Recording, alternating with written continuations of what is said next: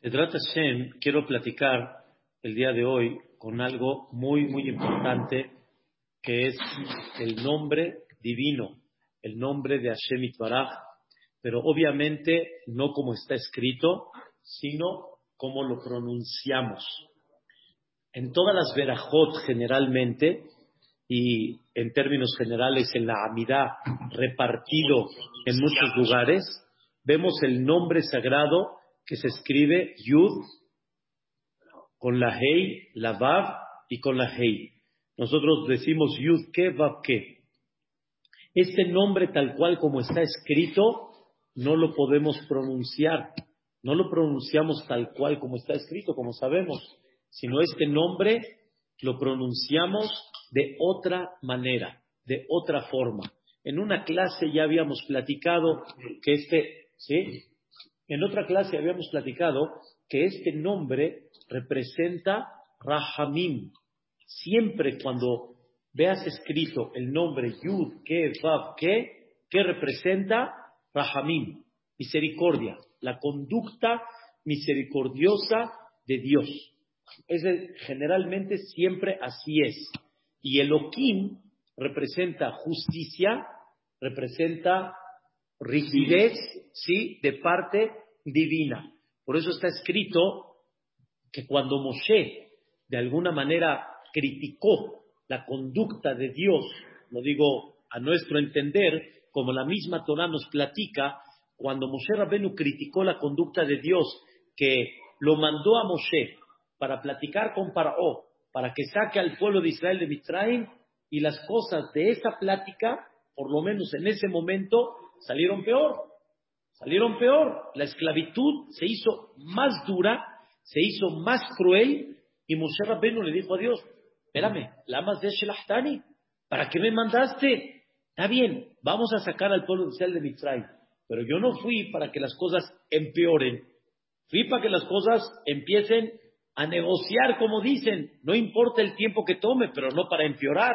Moshe obviamente lo hizo por la misericordia que él tenía al pueblo de Israel por ver la manera como los hicieron sufrir. Recuerden, cada ladrillo que no se entregaba costaba un niño, costaba una vida. Entonces, imagínense el sentimiento de Moshe Rabbenu. Y a eso Dios le contesta a Moshe Rabbenu. Le dice, Vayomer, Vaidaber Elohim el Moshe. Dios habló duro con Moshe y Elohim significa con rigidez.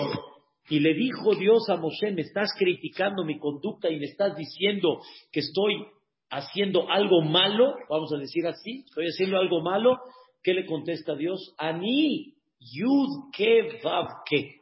Yo soy el misericordioso. Este nombre representa misericordia. Y como este nombre representa misericordia, por eso es muy importante saber que este nombre siempre su raíz es misericordioso. Sin embargo, como nosotros no lo entendemos, como nosotros no lo vemos así, hay muchas cosas que suceden en el mundo sin fin, o sea, muchas cosas que de una manera son muy dolorosas en salud, en parnasá, en falta de hijos para una familia, para una pareja. Hay cosas muy duras que una persona ve y si cuando te concentras y ves todo lo que pasa, es muy difícil. Por eso ese nombre, Yud Kevav Ke, por eso no se pronuncia. Ese nombre no se pronuncia tal cual como está. Ese nombre se pronuncia de una forma diferente. ¿Cómo se pronuncia ese nombre? ¿Cómo se pronuncia ese nombre? Amonai. Ese nombre se pronuncia Amonai. El nombre Amonai, eso es lo que quiero hablar el día de hoy. No hablar ahorita del nombre Yud Kevav Ke, que se representa a mí. Exacto. ¿Mandé? Sí, pero normalmente se pronuncian las dos letras Hei como que para no, no decirlas en forma, digamos, directa. Entonces, el tema principal está que la persona tiene que comprender ese concepto tan importante del nombre divino, el nombre de Dios. Yud Ke ese es el nombre original de Dios Y la forma como nosotros lo pronunciamos es Amonai. Amonai. Y va a ser el tema de hoy. Nada más para que vean ustedes, este es el nombre divino, Yud Ke. Se lo estoy enseñando aquí en pantalla. Yud Ke. Ese no lo pronunciamos como está, porque se pronuncia de otra manera. ¿Cómo se pronuncia? Vean, aquí arriba, Amonai. Así se pronuncia. No se pronuncia como está escrito acá, si se pronuncia Amonai. ¿Y por qué no se pronuncia como está? Porque no comprendemos normalmente la misericordia divina. O sea, ¿cómo vamos a decir su nombre tal cual como es cuando en, en muchas ocasiones nos cuesta trabajo entender el fondo de lo que representa este nombre? Entre paréntesis, por eso en el Kadish, en el Kadish, ¿qué decimos? Idgadal de Idkadash Shemeh Rabba. Que se engrandezca y se santifique su nombre. O sea, hablamos de su nombre, no hablamos de él, hablamos de su nombre. De Almadí en este mundo, Diberajerote, que lo, que lo fabricó con toda su voluntad, etcétera. Y ahí decimos todos cuando contestamos fuerte, que sea su nombre, que sea bendecido. La pregunta es muy clara. ¿Cómo que sea su nombre bendecido? ¿Acaso hoy no decimos Baruch Hashem? Claro que decimos Baruch Hashem. ¿No es así? ¿A poco, ¿A poco no decimos hoy en día Baruch Hashem? ¿No, Pola? Baruch Hashem sí decimos. Entonces, ¿por qué decimos Yehe? Que sea este nombre bendecido. Respuesta, porque hay tantas situaciones en la vida que no lo bendices. ¿Por qué? ¿Cómo vas a bendecir sobre algo que no entiendes? Como por ejemplo, te dicen una persona, doy un ejemplo, no me gusta dar ejemplos así tan fuertes, pero dices, ay, una persona le dio un infarto, Baruch Hashem. nadie, nadie, va a decir Baruch Hashem, pero ese es un ejemplo extremo, pero hay otros ejemplos donde también igual, la persona no va a decir, ay, Baruch Hashem, hoy no vendí nada, Baruch Hashem. Ay, Baruch Hashem, los cheques no se, se devolvieron. Sí, no, no, ahí es cuando sí estuvo bien. Pero yo digo, ¿cuántas cosas? O sea, claro, debería, debería de ser que todo lo que pase sea Parú. Ah, pero no lo entiendo. Entonces, por eso no decimos que, no decimos Baruch. Ah, pero hay muchas cosas que sí decimos Baruch. Escuchen la contestación del Gaón. El Gaón de Vilna dice, Akadosh Baruch Hu.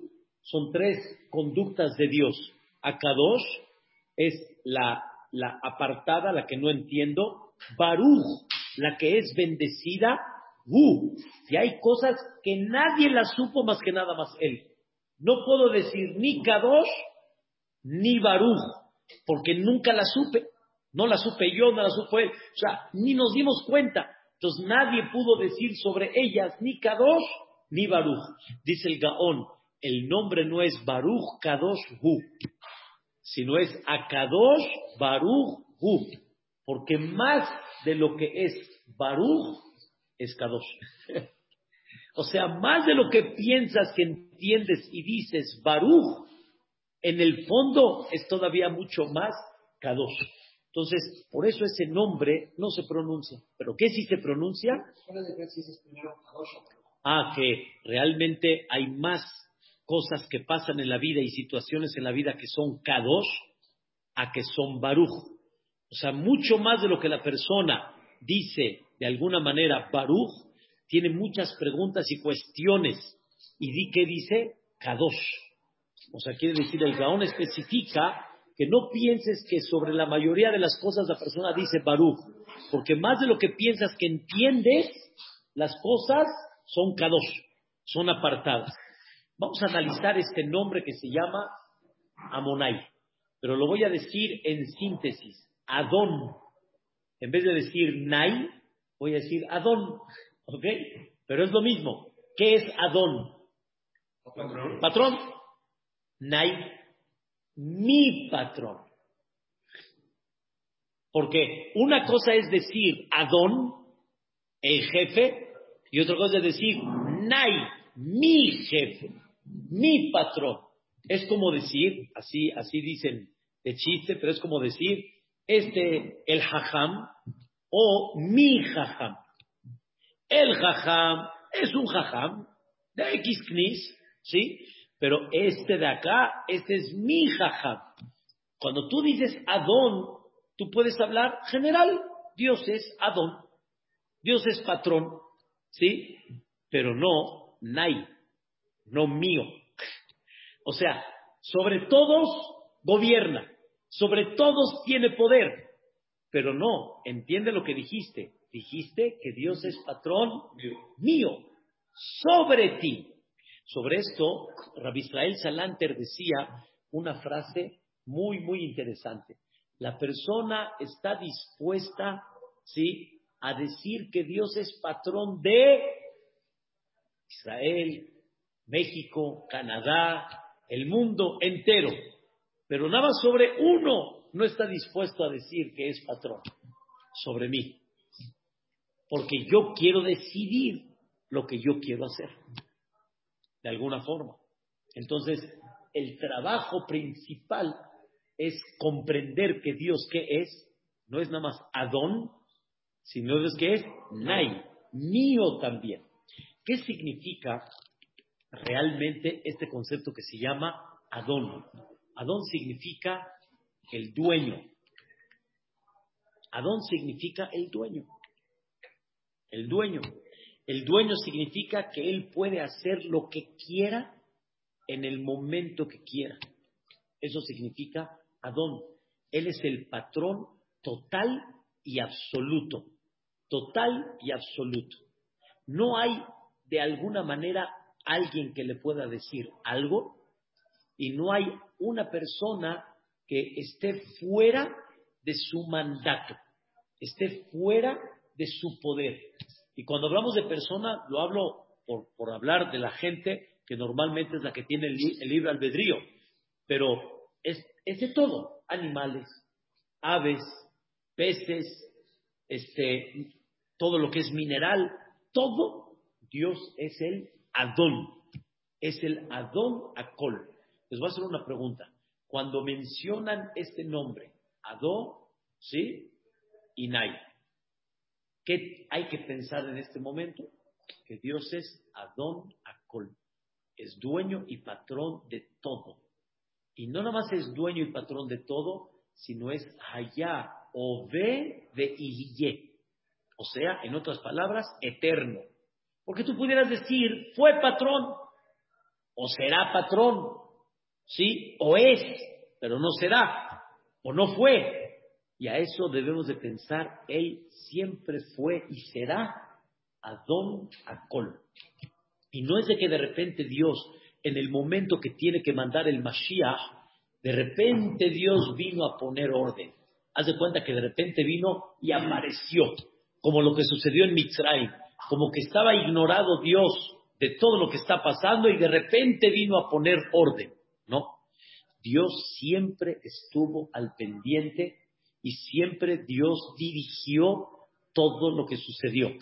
Es muy duro lo que estoy diciendo ahorita, porque sentir que Dios dirigió hasta las cosas tan difíciles que a nuestro entender no se ven con misericordia, ¿sí?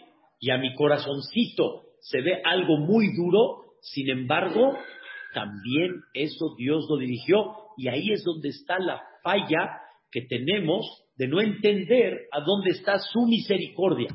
Bueno, pues que no, perdón, no, no, no, este, dice que Hashem escuchó el clamor del pueblo, por eso es que... Claro, pero la explicación es que el clamor despertó que llegó el momento de ya salvarlos y actuar. Y si no hubiera sido por la tefilá real, Dios no entra en acción, porque hay cierto proceso espiritual, cómo se tiene que llevar a cabo.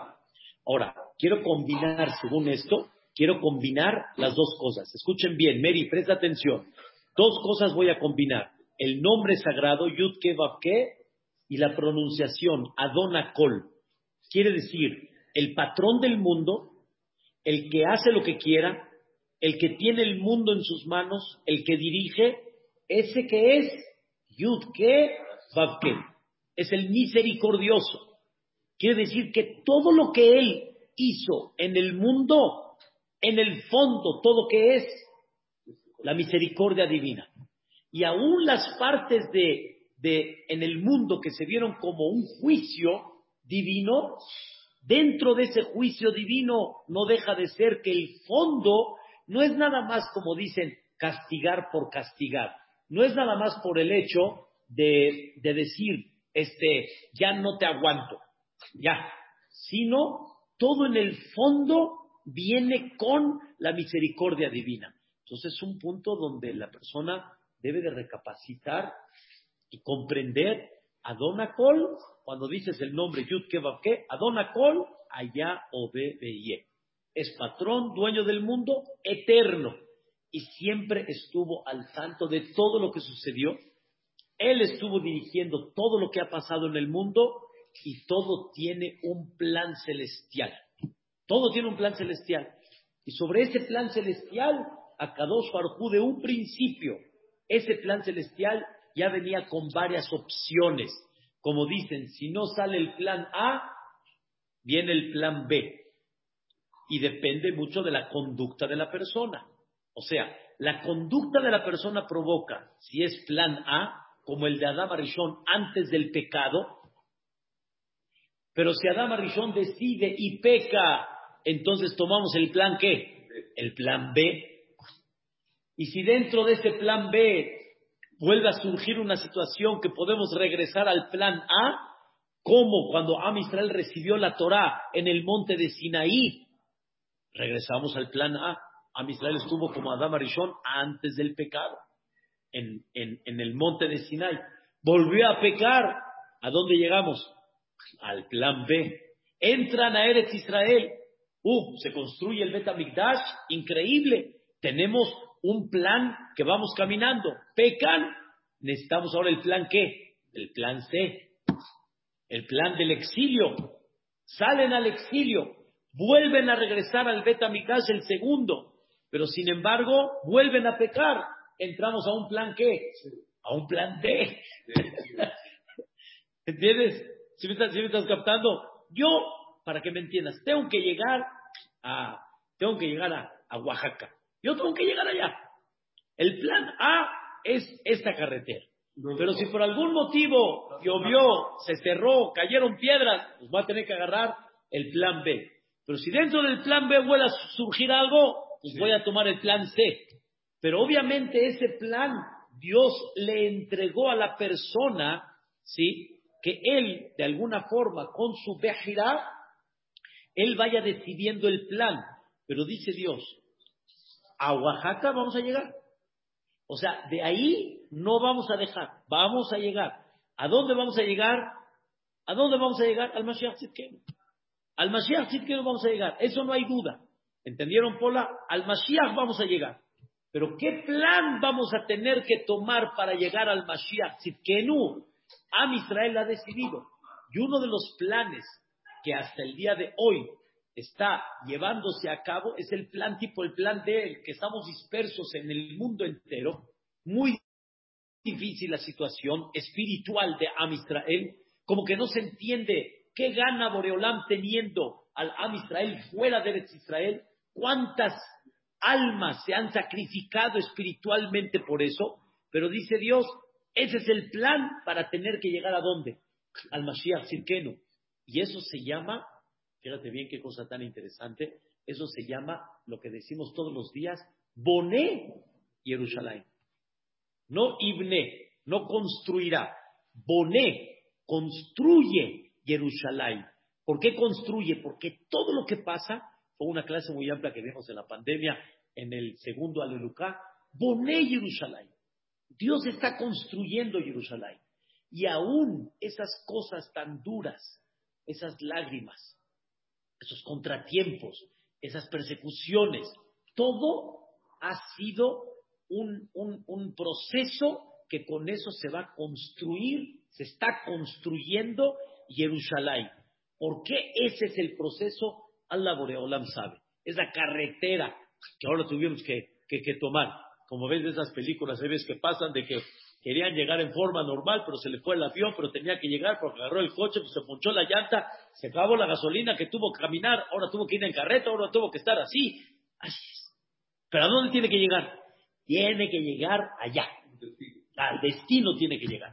Y eso es el concepto de Adonacol. Adonacol.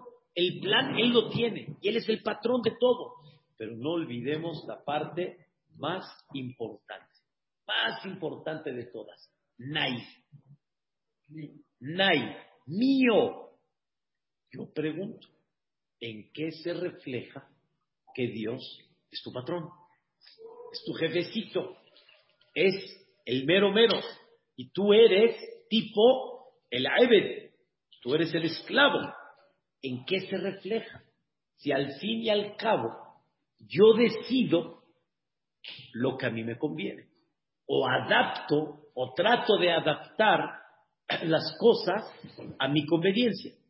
Entonces, lo que una persona debe de empezar a analizar es cómo debemos de trabajar este concepto que se llama Adón Acol, el patrón del mundo y no nada más del mundo, sino de quién?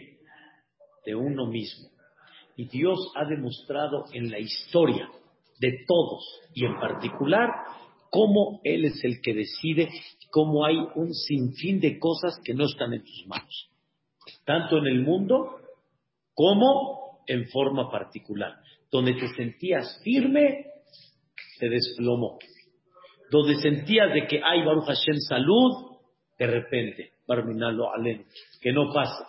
De repente, en, cuestiones de la familia, en un segundo cambia todo.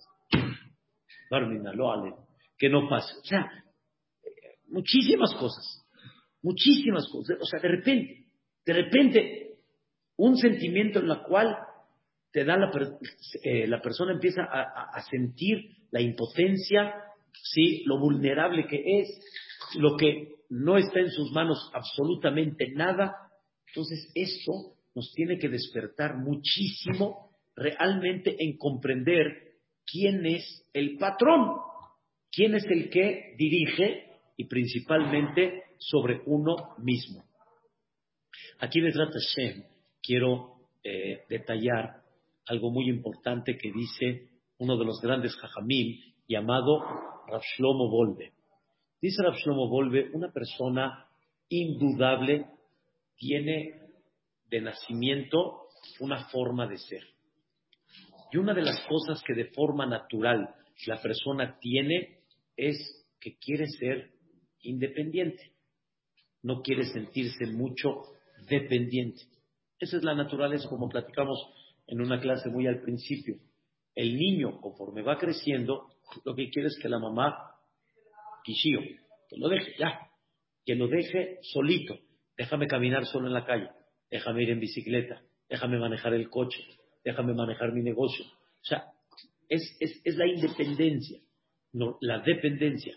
Normalmente la persona no quiere esa dependencia, sino quiere la independencia y quiere sentirse conforme más libre, todavía mucho mejor. Por eso este concepto que se llama Adon Nai, mi patrón, es difícil. Porque mi patrón, todos ustedes que llegan a tener empleados, entienden que el que manda quién es. Y el empleado puede opinar, puede decir algo, pero el patrón es el que decide. ¿Sí? Y hay gente, lo voy a decir primero de chiste, Ramón, pero hay gente que nace con alma de patrón. Y no pueden ser empleados. No pueden. No pueden ser empleados. Una vez Mary llegó una persona acá, este, no aquí en el CNIS, anteriormente, en otro lugar, llegó y este, y le dije, le dije muchas gracias, me dio su, su tipo, su, su servicio, que pueda hacer, etcétera, y al final decidí, no, por, porque voy a adquirir un patrón y adquirir un patrón es difícil. Lo que necesitas adquirir es una persona que trabaje contigo. Se necesita humildad, obviamente, para saber escuchar, me queda muy claro, pero tenemos que saber que Hay uno. Mi hermano una vez estaba platicando con un grupo de, de, de y dijo, ¿para qué se pone un presidente? ¿Para qué se pone un presidente? ¿Para que tenga al lado de él otro presidente? Para que el, que está al lado diga, pues no me pareció, renuncio. Espérame, entonces, ¿tú eres el presidente o él es el presidente? No, hay.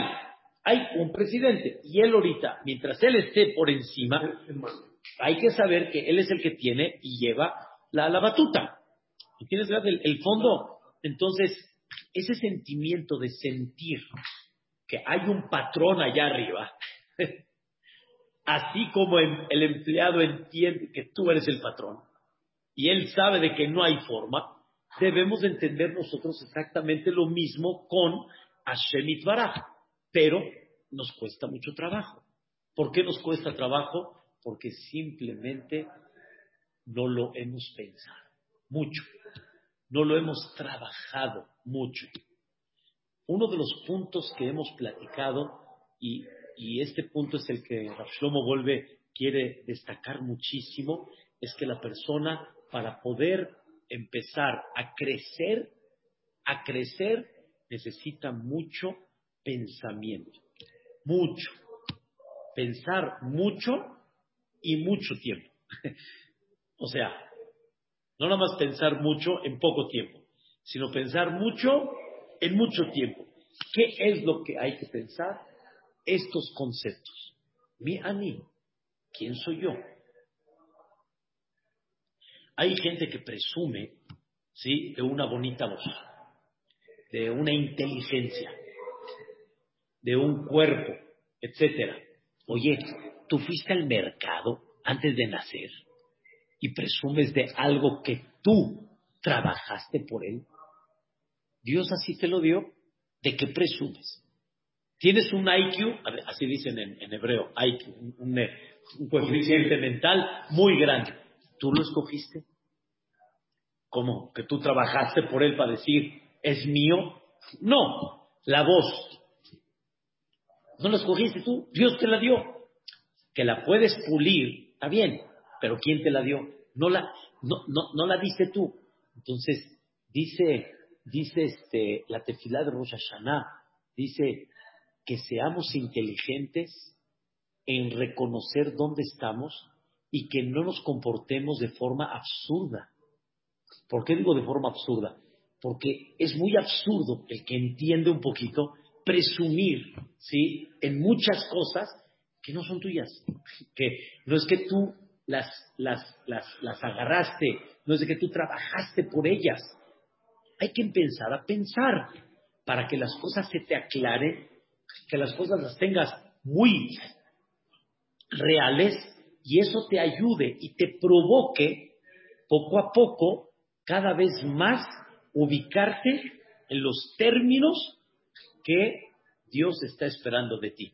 Pero escuchen bien la palabra. Si no piensas, si no te ubicas, la naturaleza del hombre por naturaleza, escuchen cuál es. Rechazo. Rechazo. Hay una persona que se acercó, escuchen esto, señoras. Hay una persona que se acercó y este, estaba como que un poco molesto, de alguna manera. ¿De qué? Escuchen de qué estaba molesto. ¿De qué? De que yo, de alguna forma, este, no soy muy rígido para callar a la gente. ¿En cuándo? En momentos de la tefilá. ¿Sí? Y le dije, bueno, tú tendrás tu opinión, pero escucha cuál es mi punto de vista. Mi punto de vista es que mientras la persona no entienda, escuchen bien, qué es tefilá, no entienda a qué vino al knis, ¿sí? A la una se va a callar, a las dos también, a la tercera se va a molestar se va a mostrar y va a decir, ya deja de callarme. ¿Qué, quieres? Él no está entendiendo lo malo. No, está entendiendo. ¿Por qué no? Porque de por sí no se conecta mucho con el rezo. No está mucho. Ya, o sea, ¿qué hice? el Hazdan está, este está, están contestando, yo estoy hablando, ¿cuál es el problema? ¿Qué hice? ¿Qué hice? Entonces viene, en hebreo se dice el rechazo, la meridad. Mored, viene la meridad, porque te puedes quedar callado, ¿sí? Por una, este, un regaño, si lo quieren decir así, del y del Jajam, pero llega un momento en el que ya, no, no vas a aguantar tanto tiempo. Entonces lo expliqué en esta manera. Llega una persona porque tiene que decir Kaddish. Llega a las nueve de la mañana, por dar un ejemplo. Y lo mantienes dos horas y media callado sin que entienda nada. ¿Cuánto uno puede estar, Sadia, en un show en chino y no está entendiendo nada? ¿Cuánto puede estar ahí? ¿Cuánto? ¿Cuánto? ¿Cuánto puede estar ahí? ¿cuánto? Dime cuánto, Salo. ¿Cuánto puedes estar ahí? ¿Cuánto? No aguantas. Te distraes, agarras el teléfono y si no tienes teléfono te sales. Y si no, pues platico con alguien. Pero quedarme así, no puedo. No puedo. Dice Ravolve, es lo más natural que hay. Entonces, la idea, escuchen bien, ¿eh? la idea no es decir, shh, oh, no, esa no es la idea. ¿Cuál es la idea? Ubicarlo. Y cuando lo ubicas, automáticamente, ¿sí? Va a cambiar las cosas. Y fíjate lo que dijo Ravolve una vez, de veras es algo espectacular. ¿Cuánta gente, aún muy religiosa, se despierta, de aquí en adelante me voy a concentrar en toda la tefila. Dice Ravolve, quiero ver cuánto vas a durar. O sea, tú después de Kippur, quiero ver cuánto vas a durar. Un día, dos, después, otra vez vas a volver a caer. ¿Por qué? Porque todavía no, no, no es parte tuya. Todavía no lo convertiste en tu esencia tu esencia no es el rezo todavía, no estás conectado con eso. Vienes a rezar, pero no estás conectado con él. Y por eso, como no es tu esencia, es muy difícil que realmente lo hagas, lo lleves a cabo. ¿Ah? ¿Quién?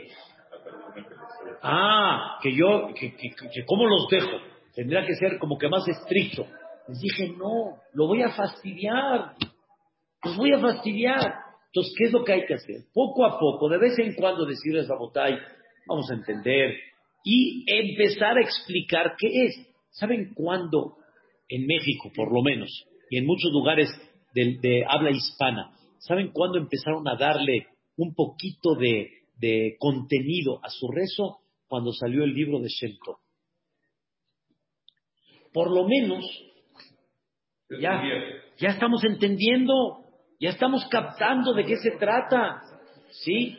Y la página tal, y ahora vamos a hacer tal, y ahora hacemos esto. Entonces empieza a tener un contenido, pero si no, es muy difícil. Con esto dice Rafael, escuchen qué cosa tan hermosa, señoras, qué cosa tan increíble. Escuchen esto, por favor. Llegó una persona y le dijo a Rafael, quiero dejar de hablar la Shonara. Ya me di cuenta que es muy grave, muy grave hablar la Shonara. Y las señoras, ¿cuántas clases no han escuchado? Es muy grave. Le dijo Ravolve a un alumno, no dejes de hablar la Shonara. Espero que me entiendan, está muy claro. No dejes de hablar la Shonara. Ocupa tu tiempo en otras cosas y vas a dejar de hablar la Shonara. ¿Qué significa? Si tú así nada más voy a dejar de hablar a Sonará, estás yendo en contra de tu personalidad todavía. Tú nada más decir voy a dejar de hablar a Sonará no cambió tu, tu ¿cómo se llama? Tu, tu personalidad que te gusta y de repente escuchas un chisme por atrás y paras el oído para escucharlo tu personalidad te jala, porque si no te jala, pues de por sí no hubieras platicado. Entonces, ¿qué es lo que tienes que cambiar? Llena tu corazón de otras cosas, de otros valores, y vas a dejar de hablar de. Esto significa que hay que hacer un gran trabajo para que la persona cambie, para que uno comprenda qué es Adón, pero no nada más Adón, sino Nay, patrón mío, y que yo tengo que estar subyugado a él, tengo que tener mucho pensamiento, tengo que tener mucho tiempo de pensamiento. Pero si no lo pensamos, no lo vas a trabajar. Ese es el fondo, Gad, de lo que se llama psicología. Eso es psicología. ¿Qué es psicología? Te sientas a hablar con una persona y empiezas a hablar. ¿Qué, qué, qué, qué hizo contigo? Te hizo que reflexiones, que recapacites, te hizo que pienses. Y tú al pensar empiezas a, ah, ok, te ayuda a que tu pensamiento le dé realmente un concepto original, real, y no un concepto abstracto para ti. Hay muchos que hemos dicho, no la había pensado. A mí cuando me cae una idea que no la había yo pensado, me, me, ataranta y me hace un cambio y la pienso y la pienso. Pero si no lo piensas, nunca se va a hacer parte de ti. Y si no se hace parte de ti, decir que lo voy a hacer, no lo vas a hacer. Porque va a llegar un momento que ¿qué va a pasar? Se bajó la calentura y después ¿qué? Viene, queridos hermanos, escuchen esto muy importante. Llevo ya cinco casos en la Kehila de jóvenes que han regresado en Teshuvah, pero así muy fuerte, se casaron todas separadas. Fantástico, increíble. Y se están divorciando. Porque el muchacho se enfrió. Y el muchacho de repente, háganme, abrió los ojos y de repente se vio a dónde está parado. Y de repente, pues ya, ya, ya, no le jala como antes. No se halla. No se halla. Si es abre, si es muy religioso. ¿Cuál es la idea? Nunca lo trabajó de forma correcta, sino que fue una qué? Calentura. Una calentura que la la, ¿cómo se llama? La conservó bastantito. Bastantito, porque no fue unos meses. La conservó bastantito. Pero de repente cuando volteó la cara, se dio cuenta que no es él. Y si no es él, quiere decir, él estuvo jugando una imagen que no es. Que no lo es. Que no lo es. Mi hijo me dijo una frase hermosísima, hermosísima, bajo este tema que hemos platicado le dice a la mujer y le dice al hombre. Mi hijo en, la frase dice, no te cases con la imagen, cásate con él o con ella. No te cases con la imagen. La imagen, ¿qué significa la imagen? Es rico, es este, ¿cómo se llama? Es doctor, es este, ¿cómo se llama? X. ¿Sí? Se casó con la imagen. Pierde la imagen, ¿qué pasa? Se perdió todo. Entonces, ¿qué sí que no te casaste con él? Te casaste con la imagen. Es exactamente lo mismo. Cuando hay una calentura, de repente la persona como que en esa calentura ve, esta es la imagen. Y él dice, yo quiero, yo quiero ser este. Pero tú no eres ese. Pero tú sueñas que ya estás ahí y te hacen una fiesta de que estás ahí pero tú no quieres estar allá, al final llega el momento que truenas. Por eso, cuando uno no lo trabaja, no llegamos al concepto que hablamos al principio de la clase. Nai, mi Dios. Porque nunca lo pensaste. No lo trabajaste. Tú quieres ser independiente cuando Dios quiere que seas qué? Dependiente. Pero si no lo trabajas, está muy difícil. ¿Cómo hay que trabajarlo? Para eso hay un libro muy importante que se llama Jobot al de Babos. Este libro va en un orden fascinante. El primer capítulo, Hashem Echad, te comprueba la existencia de Dios, te comprueba que Dios es único, no hay un socio, no hay de que si no le voy a este, le voy a este. Si no tengo esta opción, tengo otra. Es único, Ehad. Te enseña en el segundo portón lo que Dios es tan generoso y tan bondadoso. Y cuando ya te enseña esas dos, empieza el tercer capítulo que se llama Abodat Elohim. Cómo servirle a ese patrón. Pero si no piensa uno, está muy difícil. Y la persona de repente, me da mucha pena decir, este, padalea, se, ¿cómo se llama? Niega, este, rechaza, en muchas cosas, ¿no? En muchas cosas de la vida, como en, los ejemplos que dijimos. Por eso mismo, ¿me entiendes? Hay gente que de repente dice, está en el matrimonio, ay, hombre, si hubiera sabido, ay, ya, eh, si hubiera sabido, lo hubiera pensado dos veces. Boker ¿qué pensabas? La respuesta es, él se casó en la, en la figura. ¿Cuál es la figura? Romeo y Julieta. Así, así él pensó. Pero cuando aterrizó, que no es lo que hay en la televisión, ni tampoco lo que se ve en las, las fantasías, entonces dice, ¿para qué? No, no, no te ubicaste. Es un secreto muy importante en la vida. Muy, muy importante. Así explica Ravolve. Por eso, lo más importante es trabajar ese concepto que se llama Adón Acol. El patrón del mundo, pero como dijimos, no Adón Acol, sino Adón, ¿cómo termina? Nai, mi patrón. Entender que Boreolam es tuyo y que de alguna forma hay sin fin de cosas que tienes que entender que estás dependiendo de Dios y tienes que hacer la voluntad de Dios. Nada más piénsalo un poquito y te vas a dar cuenta que Boreolam tiene otro sentido dentro de la vida a lo que tú estás pensando, que va a ser el tema que Vedrat Hashem vamos a tocar, primeramente Dios. Mañana Vedrat Hashem tenemos un hereye muy, muy importante acá en el CNIS, mañana no va a haber clase, cuarto para las siete, Vedrat Hashem, pero ya nos vemos primeramente Dios para la próxima semana. Muchas gracias, primeramente Dios, y pasen un bonito Shabbat. Amén.